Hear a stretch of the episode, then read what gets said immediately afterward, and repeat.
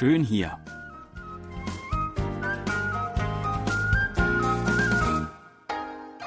Ausflugstipps für Korea mit Jan Dirks.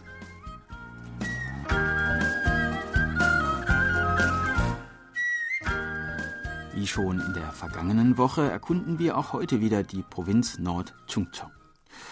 Eine der Attraktionen dieser Provinz ist die Stadt Tanyang, die landschaftlich sehr reizvoll an einem großen Stausee liegt, von drei Nationalparks umgeben ist und mit zahlreichen Höhlen und Tempeln in der Umgebung Naturliebhaber und Wanderer erfreut. Am einfachsten gelangt man hierher mit dem Bus vom Expressbusbahnhof in Seoul fährt jede Stunde ein Bus nach Tanyang.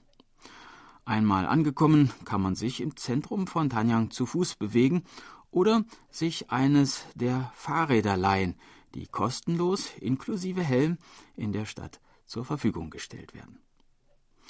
Ein Großteil der heutigen Stadt Tanyang entstand erst nach dem Jahr 1986 da der größte Teil der Altstadt unter dem Wasser des Stausees verschwunden ist. Wenn man hier durch die Straßen läuft, fällt einem oft eine besondere Gestalt auf, denn überall in der Stadt trifft man auf Statuen, Bilder und auch Laternenpfähle in Form eines Mannes mit riesigen Augenbrauen, der mit einer vornehmen Dame Händchen hält.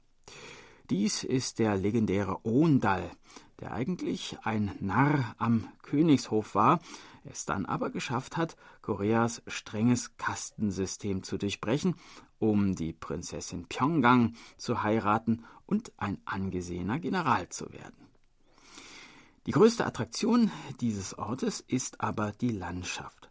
Ganz in der Nähe, bequem zu Fuß erreichbar, befindet sich die Gosu-Höhle eine der berühmtesten und sehenswertesten Höhlen Koreas. Eine Kalksteinhöhle, die sich 1,7 Kilometer lang durch den Berg windet und für Besucher bequem mit Metallstegen und gedämpfter Beleuchtung ausgestattet ist. So eine Wanderung durch das Innere des Berges kann sehr beeindruckend sein, aber wer unter Platzangst leidet, sollte sich die Sache gut überlegen, denn einige der Tunnel sind doch ziemlich eng. In einem solchen Fall empfiehlt sich vielleicht eher eine Wanderung in der freien Natur. Und Wandermöglichkeiten gibt es rund um Tanyang eine ganze Menge, insbesondere in den nahegelegenen Nationalparks Sobeksan und Woraksan. Am einfachsten ist es jedoch, zum Berg Taesongsan zu fahren, der sich direkt hinter der Stadt befindet, mit seinen 380 Metern Höhe und den gut ausgeschilderten Wanderwegen keine allzu große Herausforderung darstellt. Der unkomplizierteste Weg führt vom Busbahnhof den Hügel hinauf und dann nach der Polizeistation links. Der Gipfel liegt nur etwa einen Kilometer entfernt. Neben Wandern bieten auch Aktivitäten wie Rafting und Paragliding hervorragende Gelegenheit, die wunderschöne Landschaft von Tanyang zu genießen. In der warmen Jahreshälfte kann man außerdem eine sehr malerische Fahrt auf einem der Ausflugsschiffe über den Chungju-See nach Chungju unternehmen. Die Fahrt dauert ungefähr zwei Stunden und kostet 18.000 Won, umgerechnet etwa 15 Euro.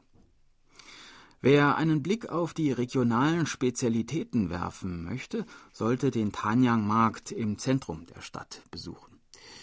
Hier werden Sie möglicherweise mehr Knoblauch sehen und riechen als jemals zuvor in Ihrem Leben.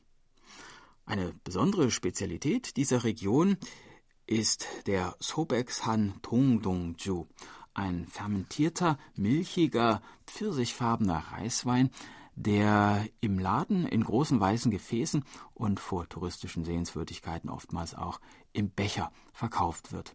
Das Aussehen und der Geruch dieses Getränks wirken auf westliche Touristen zunächst vielleicht ein wenig unappetitlich und auch der Geschmack mag erst einmal ein wenig ungewohnt sein. Stellen Sie sich eine alkoholische Sprudellimonade vor, die mit Milch vermischt wurde. Aber wenn das äh, Getränk kalt serviert wird, dann gibt es kaum etwas Erfrischenderes. Tja, das war unser Ausflugstipp für heute. In einer Woche starten wir die nächste Tour und würden uns freuen, wenn Sie auch dann wieder mitkommen. Tschüss, sagt Jan Dirks.